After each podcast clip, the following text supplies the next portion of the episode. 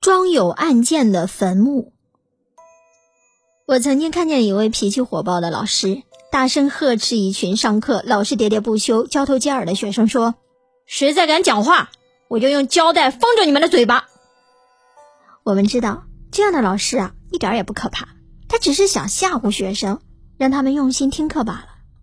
秦始皇可是做了许多前人不敢做的事，当然有人会批评他的。如果你生在那个时代，说不定也会这样做的。可是他的丞相李斯却告诉他，对于那些乱说话的人，如果不禁止，就会降低皇上的威信。秦始皇立刻做了一个可怕的决定，他没有用胶带把批评者的嘴巴封起来，而是下令把那些人给活埋了。他还下令，除了有关医药、种植、卜卦和法令的书籍以外，其余的书籍通通烧掉，免得人们看多了书还会议论纷纷。从那个时候起，每个人都噤若寒蝉了。如果有谁敢高谈阔论，他的朋友一定会警告说：“嘘，你难道不怕被活埋吗？”从前春秋战国时代，许多聪明人提出不同的精彩的主张，彼此辩论的面红耳赤的情形就不再出现了。秦始皇不但统一了中国，统一了文字，统一了度量衡。并且还统一了人们嘴巴说的、脑袋里想的。他想做的事几乎都能达成，唯一的缺憾就是，人都会死，就连秦始皇也免不了。要是能够像神仙那样永远不死，该有多好啊！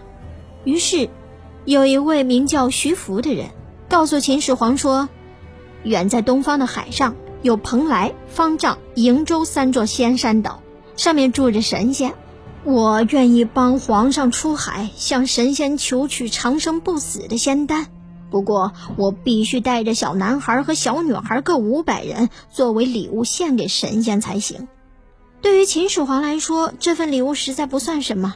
他很快就找来了五百名男童和五百名女童，让徐福乘着大船向东方的海上出发了。可惜呀，他们一去就无影无踪，再也没有回来。传说中，徐福抵达了一座岛屿，那正是今天的日本。他和那些男孩女孩就在日本定居了下来，成为日本人的祖先。许多人都想求长生不死，但从来没有谁成功。许多人也相信，人死后还会有思想。秦始皇大约也相信这回事，因此他早在统一六国之前，便开始为自己建造一座坟墓了。他的坟墓，不是你想象的那样，挖个小坑，竖起一块墓碑就行了。他是大皇帝，所以，所以干嘛呢？活着惊天动地，死了大肆铺张。这座坟墓建在骊山，骊山在哪儿呢？就是现在的陕西省临潼县附近。它的外表像一座林木茂盛的山丘。据说秦始皇陵墓占地面积达到五十六点二五平方公里，简直太大了。墓里面有城墙，有水银做的河川与江海，有机关暗箭可以防止别人盗墓，有大批的珍珠装饰成日月星辰，有当时还活着的姬妾美女以及陶土做的假人、假鸟、战车。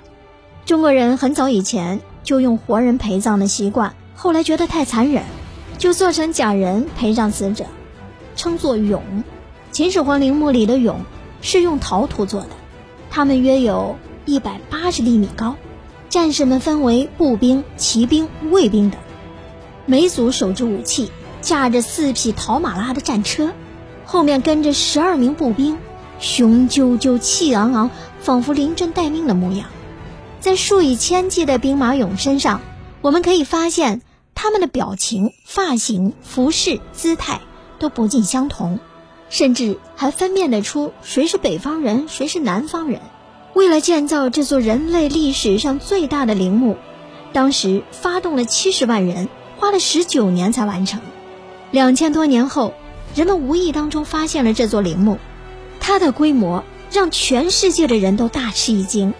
如今，他的名气已经不亚于万里长城了。再厉害、再凶狠，或是再伟大的人都会死的。不过秦始皇没有料到，他没有活到很长寿，就离开了尘世。有一年，他带着宰相李斯、宦官赵高以及他的小儿子胡亥，到南方去巡视。回城走到沙丘这个地方，病得很严重。他知道恐怕不行了，就叫人写信给他的长子扶苏，准备继承皇位，并且办理自己的丧事。信刚写好，还没有派人送出去，他就死了。赵高、李斯和胡亥秘密商量了一个阴谋，他们决定暂不发布秦始皇的死讯，并且另外写了两封假冒秦始皇之名的诏书。一封是下令胡亥继承皇位，另一封是下令扶苏自杀。于是扶苏就被迫自杀了。载着皇帝遗体的车队一路向咸阳走去。炎热的天气让尸体发出腐败的臭味。为了假装皇帝没死，赵高竟派人买了一堆咸鱼放在车上。车上发出咸鱼的臭味，就把尸臭给掩盖住了。我们猜想。秦始皇如果真有灵魂，一定觉得和那些臭咸鱼为伍实在是太窝囊了，窝囊至极了。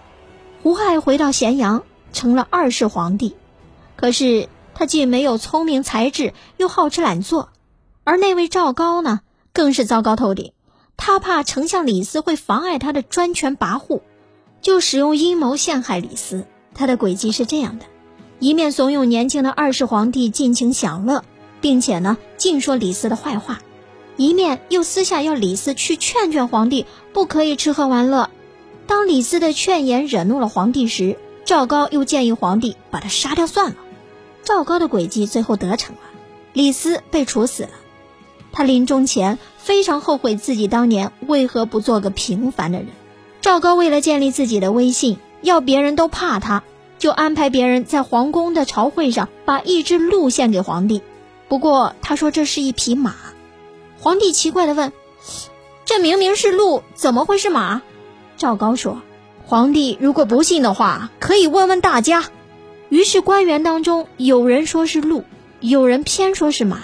不久之后，那些说是鹿的官员全部遭到迫害。从那以后，再也没有人敢反对赵高了。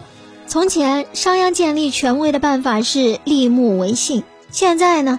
赵高建立权威的办法是指鹿为马，小朋友、同学们，你想一想，结果会不会一样呢？赵高后来把二世皇帝也给逼死了，不过三世皇帝却把赵高给杀了。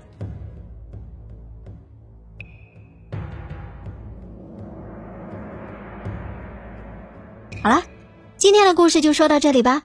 你认为秦始皇的大坟墓有什么用呢？如果真有长生不死的仙丹，你愿意吃吗？说来听听吧。